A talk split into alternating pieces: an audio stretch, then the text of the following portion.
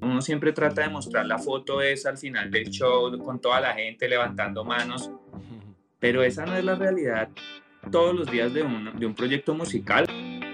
Fracasar sería de repente darse cuenta que uno pudo hacer algo y no lo intentó. De fracasar puede ser estar en el trabajo equivocado y pensar todos los días qué estoy haciendo con mi vida.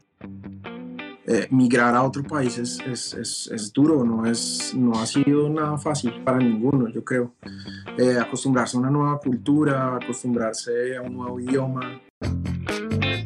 Dime cómo lo lograste y si los errores no fueran el final, sino el comienzo. Mi gente, ¿cómo están? Soy Diego Sáenz y les doy la bienvenida a este nuevo capítulo de Dime cómo lo lograste, el podcast en donde escuchamos y conocemos historias de vida, experiencias de personas que desde un contratiempo han logrado sacarle lo positivo a lo negativo, han aprendido, han cogido las riendas de su vida de otra manera y han llegado a momentos de felicidad, a experiencias reales de éxito. Hoy con una banda increíble colombiana, una banda que queremos, que conocemos y que literal le ha dado la vuelta al mundo porque hoy se encuentra aquí conmigo uno de los integrantes, pero al otro lado del, planeta, en otro continente, en Alemania se encuentran eh, Mario y Sergio, pero ya se los voy a presentar. Quiero que me sigan y nos sigan en todas las plataformas, le den clic a la campanita en YouTube, vean todos los capítulos y estén muy pendientes de esto que se llama Dime cómo lo lograste, una coproducción entre la Dolce Vele, Boombox y Blue Radio quiero que le demos un aplauso a Doctor Crápula. Aquí conmigo en la ciudad de Bogotá se encuentra el señor David Kawuk. David, bienvenido, un placer volver a verlo, hermano. ¿Cuánto tiempo? Gracias, Diego. Sí, algunos años ya, pero seguimos eh, de, pie, luchando con la música, haciendo conciencia a través del arte y muy contentos de estar aquí. Venga, ¿y por qué están los otros allá al otro lado del planeta, literalmente en Alemania? Aquí son como las 2 de la tarde en Colombia, pero allá ya son más de las 8. Eh, mi querido Mario Muñoz y Sergio, ¿cómo están? ¿Cómo me les va? Hola, hola, ¿cómo están Diego? ¿Cómo estás? ¿Cómo están todos por allá, David? Eh, nosotros estamos ahorita acá en una ciudad que se llama Hagen, que es em, una ciudad muy cerca a Colonia y a Düsseldorf, como estas dos ciudades grandes que hay acá cerca por la región donde vivimos. Un saludo para todos y para todas allá, Dieguito, un gusto, y David, haciendo conexión aquí desde eh, Hagen hasta Bogotá.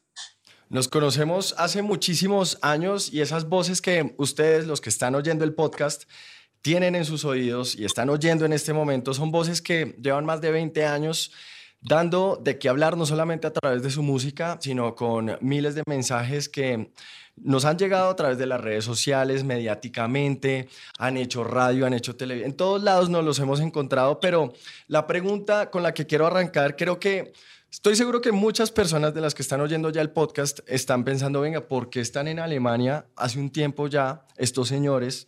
Em, y, por qué decidieron tomar esta decisión. Y ahí es donde quiero ahondar, porque es una decisión casi como empezar de cero, ¿no, David? Ya arranquemos por, por, contar eh, ¿por, qué, por qué está usted acá y por qué están ellos allá en Alemania. Bueno, primero pues la it's Kaylee Cuoco for Priceline. Ready to go to your happy place for a happy price? Well, why didn't you say so? Just download the Priceline app right now and save up to 60% on hotels. So, whether it's Cousin Kevin's Kazoo concert in Kansas City, go Kevin, or Becky's Bachelorette Bash in Bermuda, you never have to miss a trip ever again. So, download the Priceline app today. Your savings are waiting.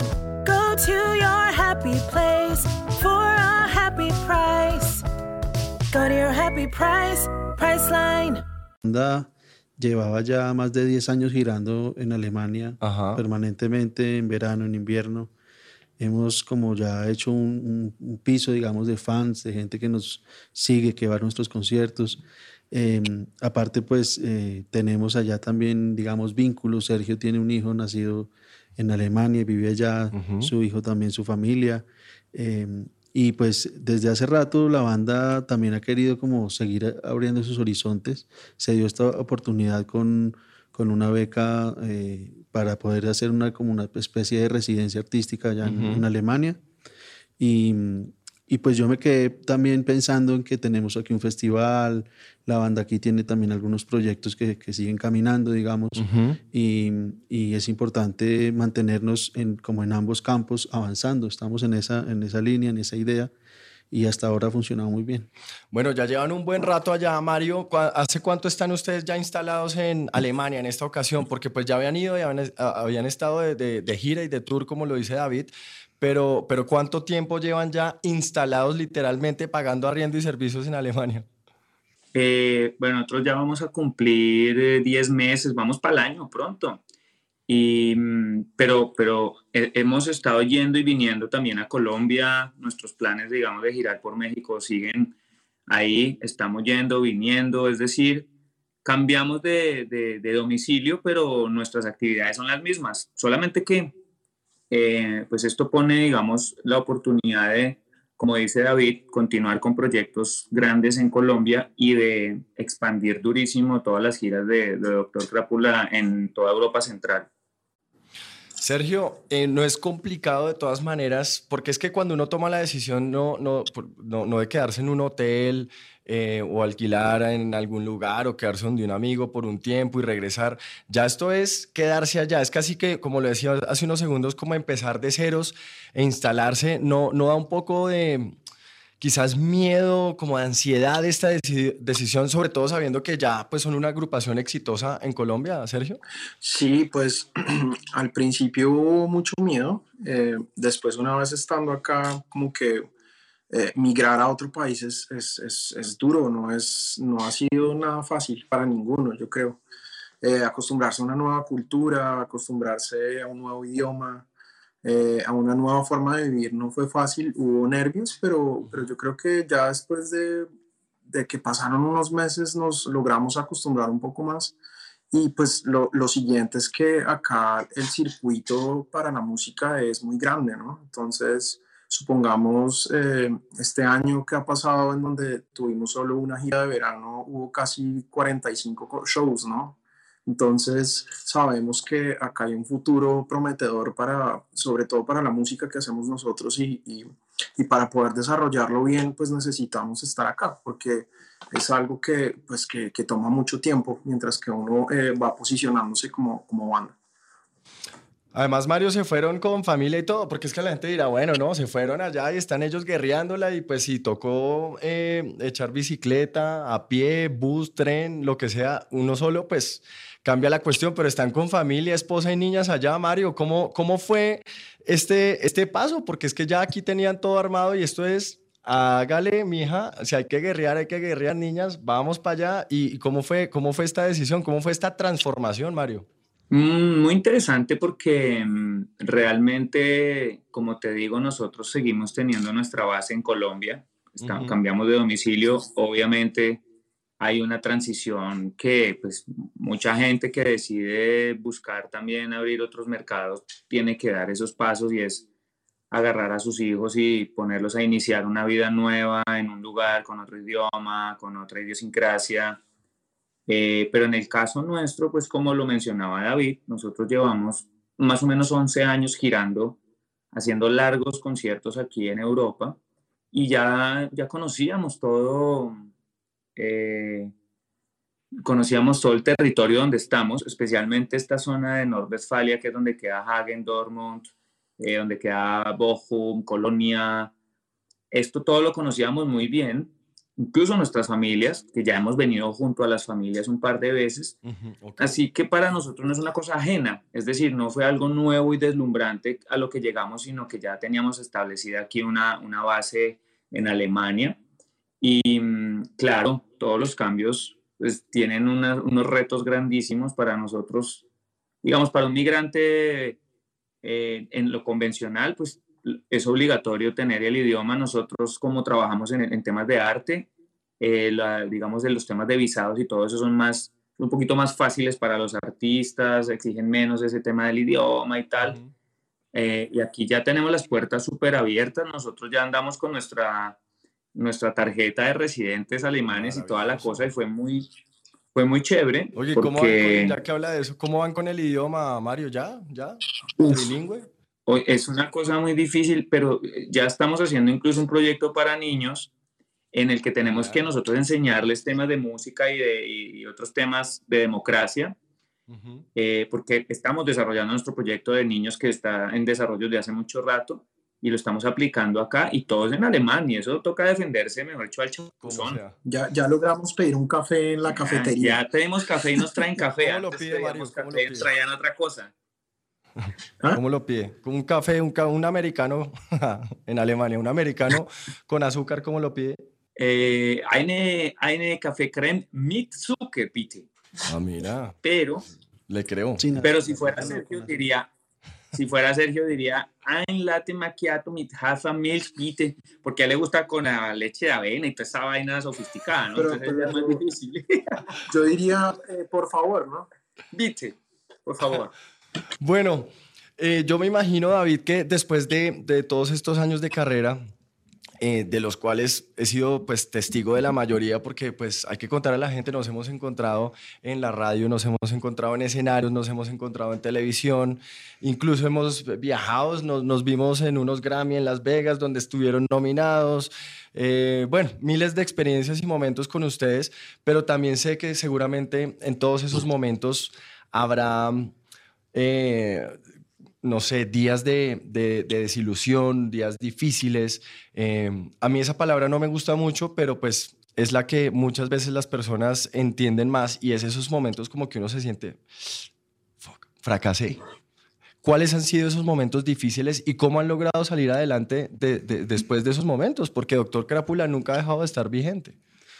Mm, recuerdo una gira en Estados Unidos donde era la primera o segunda gira que hacíamos allá y estuvo pues bastante difícil, digamos que quizá dimos con los promotores que no eran, bueno, en fin, muchas circunstancias, pero en un concierto así en, creo que era en Los Ángeles o no me acuerdo bien, pero sí digamos que ahí dijimos, uy, ¿qué pasó acá? Veníamos como muy bien de México, en Alemania estaba sucediendo cosas ya interesantes con la banda y era como ahí darnos cuenta que uno no tiene digamos, el éxito asegurado. Si no hace bien el trabajo y si no contacta con la gente que es y, pues puede llegar a, fracasar rotundamente, ¿no? Una gira de esas puede acabar una banda, digamos. Claro. Eh, aunque la banda siga siendo exitosa, pero como que la posibilidad de que fuera casi un proyecto, que se vea como la vulnerabilidad del artista ahí reflejada, pues nos hizo pues, replantear y de hecho queremos retomar Estados Unidos, pero nos hemos como demorado para hacerlo como de la forma adecuada. ¿En algún momento alcanzaron a tomar o casi que a tomar esa decisión de, sabe que mejor acabemos esto y vámonos todos para otro lado, por no decir otra palabra? creo que no, creo que eso fue una charla de hotel donde yo me quebré, pero los demás estaban como...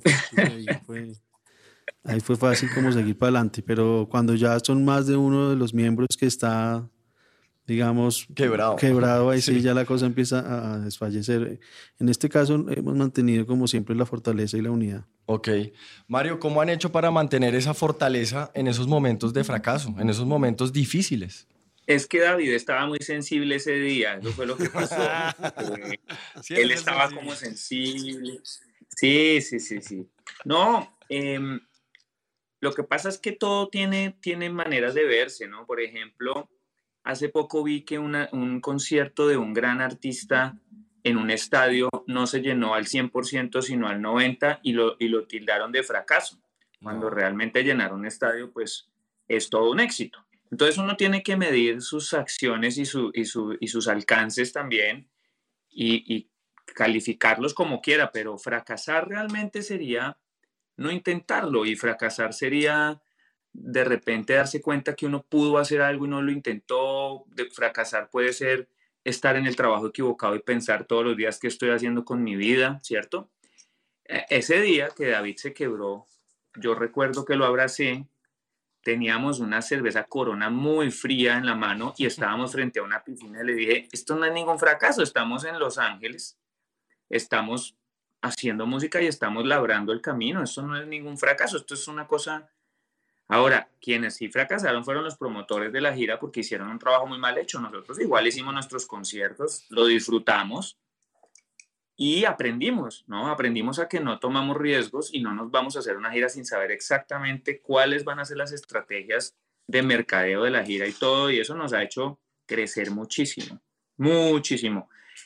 Y es bueno, es bueno que eso pase también, ¿no? Uno siempre trata de mostrar la foto esa al final del show con toda la gente levantando manos, pero esa no es la realidad todos los días de un, de un proyecto musical. La realidad es que hay que pararse a laburarla, a, a, a, camellarla. Un día esa foto exista y nosotros después decidimos que esa foto, digamos, eh, nos la llevábamos en el corazón porque eh, el, el hecho de subirse a un escenario ya es un triunfo. De hecho, hacer música.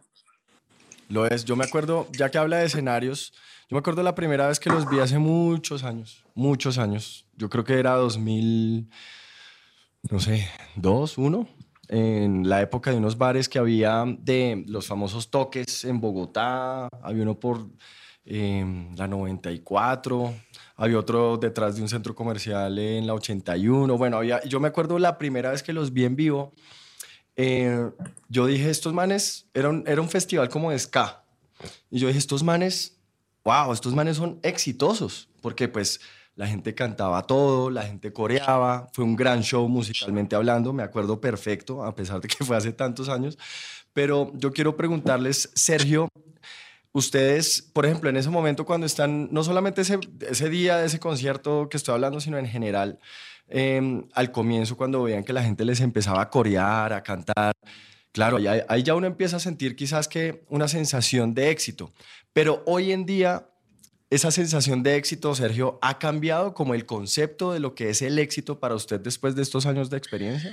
Sí, claro. Em, claro, cuando uno está más chiquito, para uno el éxito es como llenar los eh, lugares, ¿no? Como em, escuchar a la gente, como dices, coreando las canciones oírse uno en la radio, estar nominado a los premios. Em, pero en este momento yo creo que mayor éxito que vivir de lo que uno le apasiona y que su trabajo sea la música, sea su banda, que em, a pesar de los momentos duros, eh, seguir ahí y, y, poder estar disfrutando de este momento tan bonito, creo que ya es un simple éxito. No, personalmente yo me siento supremamente exitoso sin ser millonario, sin estar pensando en la plata, sin, sin estar pensando en realmente eh, en qué número está eh, en, los, eh, en los listados de la radio mis canciones o nuestras canciones, simplemente el poder estar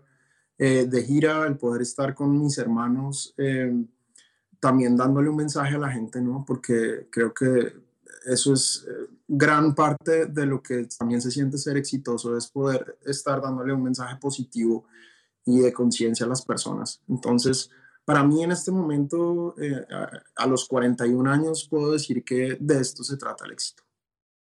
Maravilloso, porque yo los veo, hoy la verdad, por ejemplo, los veo bien, los veo contentos, los veo tranquilos, los veo estables. Hoy pues tengo aquí al lado a David y lo veo bien. Lo veo bien, lo bien veo feliz. Almorzado. Bien almorzado.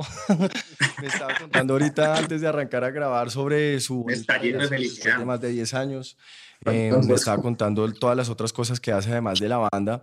Pero yo quiero saber, David, cuando, des, por ejemplo, Sergio dice, tocar en un festival en México, ese momento de euforia, de éxtasis, de ver a la gente eh, cantando, un montón de gente enfrente de ustedes en el escenario. Em, ¿Cómo se siente después? ¿Han tenido algún, algún planazo después de un momento así como que en realidad no somos tan exitosos como creemos? Como que se les voltea la película eh, y dicen, ah, toca volver a empezar, toca volver a hacer, toca replantear. Yo, creo que siempre está uno en, esa, en ese en ese altibajo, en esa ruleta rusa del arte, porque el arte al fin y al cabo es algo pues subjetivo un día unas personas te pueden ir a ver y, las mismas personas el siguiente show no te van a ver, así sea en la misma ciudad, por ejemplo. No, sé, no, no tienes asegurado básicamente nada. Creo que hemos encontrado que seguimos siendo exitosos precisamente porque amamos hacer música, amamos escribir música, eh, hacer pensar a la gente a, través de nuestras canciones. Creo que eso para mí es lo más, lo que, lo que más me alimenta, digamos, poder escribir música, grabar, cantar. Em, y claro que sí, cada, cada, Hace poco tocamos en, la Plaza de Bolívar y la plaza estaba al mediodía, un día entre semana, estaba a medio llenar, digamos. Sí. Pues habían más de 5 mil personas, no sé cuántas, pero, pero esa plaza la hemos tenido hace dos años o menos con, con 25 mil personas, con 30 mil personas. Entonces, digamos que, que tú a veces sí sientes que el, termómetro puede marcar, digamos, arriba o marcar a, veces abajo, pero esas 5 mil personas ese día fue inolvidable para esas personas. O si hubieran sido 500, fue inolvidable, porque no nos veían tocar juntos hace seis meses, ocho meses aquí en Bogotá, por ejemplo. Entonces yo creo que, que ya no nos digamos, después de 25 años ya no nos delumbran los grandes públicos ni los muy pequeños públicos. A veces el concierto con 50 o 100 personas que nunca te han visto es una sensación única. Bueno, yo he hecho varias preguntas. Yo quería saber, eh, como, que intenté adentrarme de la en la imaginación de los oyentes de este podcast y saqué de ahí mis preguntas, pero hay un espacio donde los oyentes también nos envían preguntas y quiero empezar a dar esas preguntas de la audiencia. Esta la hace Juan Diego y dice, ¿cómo combatir el cambio climático desde la perspectiva de una agrupación musical? ¿Cómo ayudar, por ejemplo, a, lograr neutralidad de carbono en su gestión? Algunos de ustedes, ustedes también han hablado en algunas ocasiones o en muchas ocasiones de ese tema. ¿Quién la quiere responder? David. Pues yo, yo creo que tenemos un par de elementos hay que compartir. La música, pues no solo es para que la gente se reúna a un, concierto, sino también lo hace en su casa, en la intimidad de su carro, de su de sus audífonos, no sé. Y creo que hemos hecho una serie de canciones y de discos y de proyectos con territorios que tienen mensajes que la gente la pueden hacer reflexionar. Yo creo que ese es el primer eh, paso, que la gente pueda reflexionar con lo que tú escribes. Y también hemos hecho festivales, por ejemplo, el último festival Viva el Planeta en Medellín, que, que se, digamos, se, se, pensó que no generara huella, tenía todo un tema de arborización como incluido muchos festivales que hemos organizado como con esa misma línea, que no solo sea que la gente vaya y cante, sino que, por ejemplo, lleve ladrillos de reciclaje o lleve las pilas de todo su vecindario que nadie sabe dónde botarlas, o simplemente siembre un árbol cada integrante de cada familia que va al concierto. Y así hemos hecho miles de actividades, la verdad es que nos la hemos pasado en eso. Genial, genial, es que eso hay que hacerlo y más hoy en día. Esta se la voy a tirar a, a Mario. Eh, mi querido Mario, esta se la hace Carlos Cuadros y dice en Facebook esta pregunta, ¿cómo han logrado proyectar sus canciones al público joven que está constantemente permeado por otros géneros dictados por la industria? Qué buena pregunta. Señor Cuadros, Cuadros, ¿no? Me dijiste que se llamaba el joven Cuadros. Em, nosotros seguimos, digamos, manteniendo nuestra propuesta artística desde la música y desde lo lírico. Eh, muy abiertos, digamos, a hacer mixturas sonoras. Eh, mucha gente cree que nosotros somos una banda de ska, pero hoy en día un concierto de hora y media que hacemos acá en, Europa, que acá los conciertos son larguísimos, a veces tocamos dos horas, y aquí nosotros tiramos hip hop, tiramos cumbia, tiramos reggae, hacemos toda la música que, toda esa amalgama que nosotros tocamos. Y, mm, y nuestras líricas, pues siempre se han conocido pues por tener que ver con temas sociales, por temas ambientales, también de amor, también de fútbol. Y digamos que muchos jóvenes están interesados en este tipo de, músicas y en este tipo de líricas. Eh, mm, sí es cierto que nosotros estamos, digamos, navegando un poco en contra del algoritmo, ¿cierto? Casi, casi siempre los artistas tratan de subirse en la ola del algoritmo para lograr enganchar y hacer algún, eh, como llaman, engagement pues de unos nuevos públicos, nosotros vamos sólidos en nuestra propuesta y ahí estamos, como una alternativa a ese algoritmo, ¿no? Y nos ha pasado una cosa que nos hace sentir cuchos, pero muy, pero muy, muy satisfactoria, y es que ahora hay unas nuevas generaciones de esos super fans nuestros de que están trayendo a sus hijos a escuchar a Doctor Crápula y primos y mucha familia y el voz a voz y el promedio de edad de, los conciertos de Doctor Crápula, digamos, en los diferentes países es, es, de un rango amplísimo. O sea, nosotros nos vienen a ver niños a los festivales y nos vienen a ver personas muy adultas ya a los clubes. Entonces. es increíble. Porque em, alguna vez yo le escuché a, a, a, a, los Beatles, incluso que dijeron ¿Quieres hacer un éxito? ¿Quieres saber cómo un artista llega a ser exitoso? Haz que un joven cante una canción y que la abuela o la mamá la tarareen. Si logras eso, lo logras. Y usted lo que me está contando, Mario, es efectivamente eso. Eso es un caso de éxito, ¿no? Es un, es, sí, es un caso además de, digamos, de nosotros ser constantes y continuos con nuestra, nuestra obra, digamos, y la compartimos con el mundo y esperamos que, que esa obra toque a muchas personas. Eh, y lo hace, ¿no? Porque, porque la música tiene mucho power, mucho, mucho poder y, y además como nos hemos, eh, hemos hecho también unas acciones muy activistas y muy, y muy políticas también alrededor de la música, eso también tiene, digamos, mucha empatía en muchos jóvenes que están haciendo sus luchas y sus, y sus, y sus proyectos y también tiene sus, sus enemigos y también yo creo que eh, en el éxito también se mide también por cuánta gente lo odia a uno y cuánta gente lo ama a uno, ¿no? Porque ese es el impacto que están teniendo las ideas que estás planteando. Tienen una postura y ahí es donde, donde todo se vuelve real.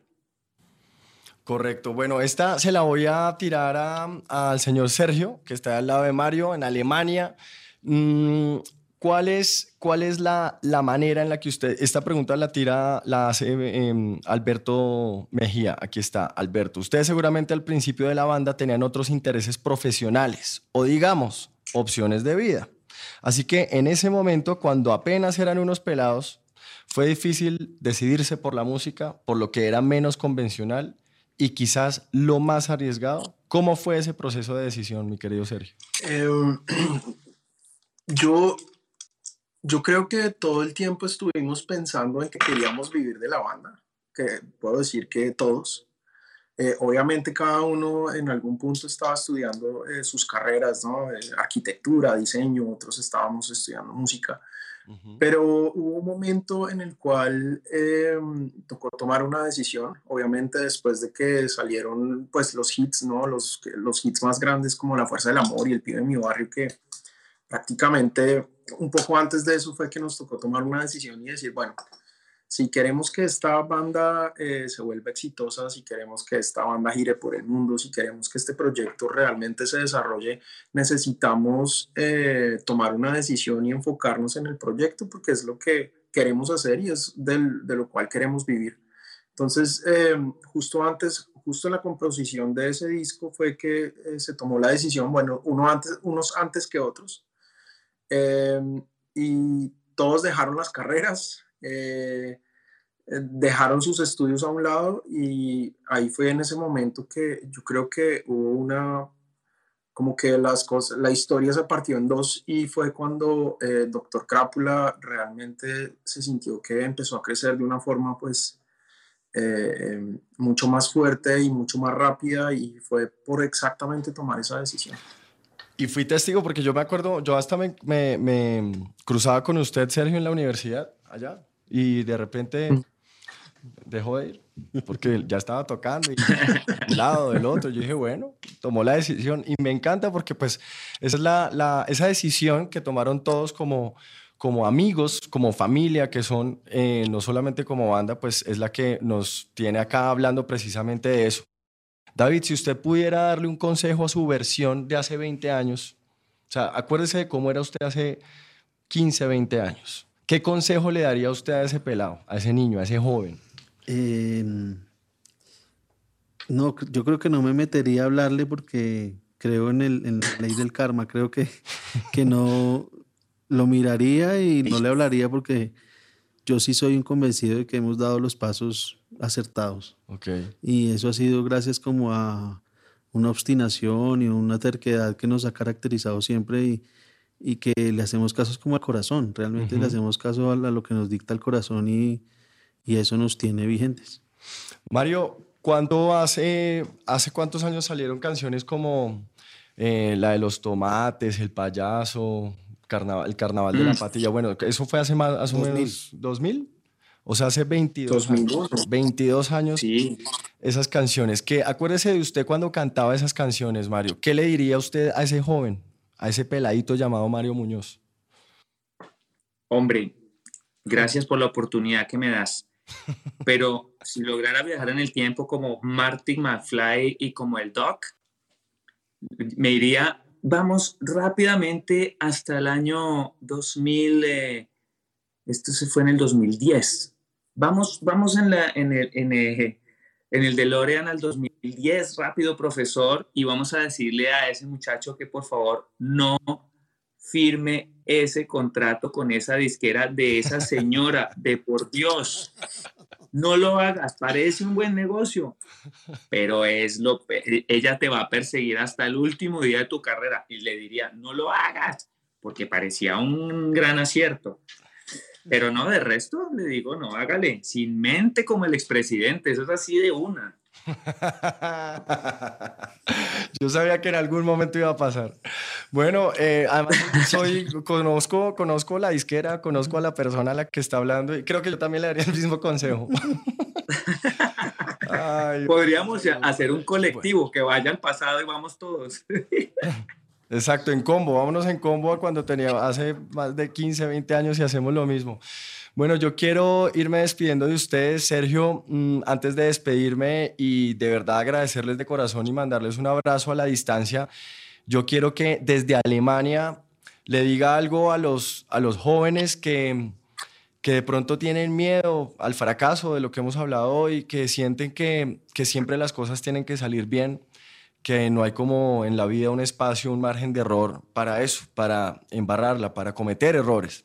¿Qué le quiere decir usted a, esas personas que, tienen miedo, pero que tienen muy buenas ideas en la cabeza y simplemente sienten que es difícil sacarlas adelante? Em, pues primero que sigan luchando. Em, de los fracasos siempre hay aprendizajes. De los errores siempre hay aprendizajes y todo es un camino, pero lo más importante es que hagan lo que quieren y lo que sienten de corazón y que y que le metan todo a eso porque eso lo único que va a hacer es eh, dejar buenos seres humanos. Cuando la gente hace lo que quiere y hace y se dedica a lo que los hace feliz, eso va a hacer que el mundo tenga mejores seres humanos cada vez. Gran mensaje. David, muchísimas gracias por venir. Em, con, con, los vagos que están en Alemania, pues no pudimos traerlos. Nos tocó estar acá con usted también, pero mándeles por favor también un mensaje a las personas que, que primero, gracias porque se quedaron hasta esta parte del podcast oyendo una gran historia de vida de la cual podemos sacar muchas conclusiones y aprender también de todo lo que ustedes nos están contando. Em, ¿Qué quiere decirle a la gente? ¿Qué, ¿Qué quiere dejarles hoy ya para finalizar este podcast, teniendo en cuenta todo lo que hemos hablado? Bueno, primero pues que gracias por la sintonía, gracias por escucharnos y que sigan sus sueños, persigan sus ideales, nunca dejen de soñar yo creo que eso es lo más importante y pasarle esa semilla a los que vienen. Genial. Mi querido Mario, un abrazo. Un abrazo para ti, hombre. Dieguito, un abrazo para toda la gente que se escuchó este podcast. Yo solamente quisiera añadir que em, los sueños son todo un caminar. Los sueños no son, digamos, la meta final, sino todo el camino que uno recorre para llegar a unos objetivos y disfrutarse el camino es ya de hecho ser un éxito de vida total. Eh, entonces nunca hay que renunciar al hecho de caminar los procesos, entender que la vida es de procesos, que, el dinero fácil y que, lo, y que el éxito rápido, rápido también se acaba, que lo que cuesta trabajo es una cosa que llena mucho el corazón también. Y como dice David también, eh, no abandonen sus principios, que, que el dinero no, les haga cambiar de opinión y de visión frente a lo que desean y a lo que sueñan. Y gracias por este espacio. Y un saludo a la gente que está en Colombia, a la gente que está en Alemania, a la gente que está en Latinoamérica y a los amigos que no vemos hace rato. Sí, eso. Felipe. Genial, Mario. Los quiero mucho. Un abrazo para ustedes y a los que están aquí pendientes de este proyecto tan bonito. Es que cómo no va a ser bonito una coproducción entre la Dolce Vele, Boombox, Blue Radio. Es un proyecto hermoso, se llama Dime cómo lo lograste. Pendientes de los próximos capítulos y de todo lo que venga, porque de verdad está hecho con muchísimo amor para ustedes. Síganos en todas las plataformas. Campanita es en YouTube. Suscríbanse a todo, que ahí viene muchísimo más. Amor para ustedes. Chao.